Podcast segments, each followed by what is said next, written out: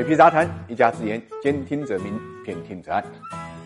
无风三尺浪，更何况这个大风呢，来自于最高层啊。自从这个量子科学呢成为政治局学习会的内容之后啊，这个市场呢就对此呢充满了期待。那么周一呢，量子通讯板块呢是大幅度高开，通达信提出的这个量子通讯指数啊，开盘呢就暴涨了六点一五啊，随后呢却是一路下挫啊，到收盘的时候呢，这个指数则涨了二点三四。那么第二天呢，这个涨幅就更小了啊，只有零点五左右。所以一些股民试图利用之前做多光伏板块的。经验去参与量子通讯板块的行情呢，基本上呢就难逃呢被套的命运。这个量子通讯之所以高开低走啊，对于散户来讲呢是出乎意料的。那么对于机构投资者来讲呢，却是情理之中的。主要是因为从盘面上来看呢，这个量子通讯指数大幅高开之后啊，一度呢已经达到了三个月来的新高啊，逼近年内高点，使得前期的套牢盘呢有了获利出逃的这个机会。那么再加上在投资界啊，对量子科技呢，呃一贯呢是比较谨慎的，尽管有政策面面的吹风，但是作为一个新兴的概念，有关它的市场研究呢几乎是空白的。更为重要的是，就目前而言，量子科技实际商用环境呢并不多。我们看到啊，量子科学从问世以来呢，先后孕育出原子弹、激光、核磁共振这些新技术，成为二十世纪最重要的科学发现之一。那么进入二十一世纪之后呢，又催生了量子计算、量子通信和量子测量一批新兴的技术。但在全球范围对量子科技领域的研究依然处于起步的阶段，没有呢寻找到一个行之有效的具体发展路径啊。对于如何实现技术突破，各国呢还在探索之中。那么目前国内唯一商用的领域就是加密通信，也就是今年七月在科创板上市的国盾量子。我们看到作为中国。量子科学领域首家 A 股的上市公司呢，国盾量子上市首日最高涨幅呢，超过了这个十倍。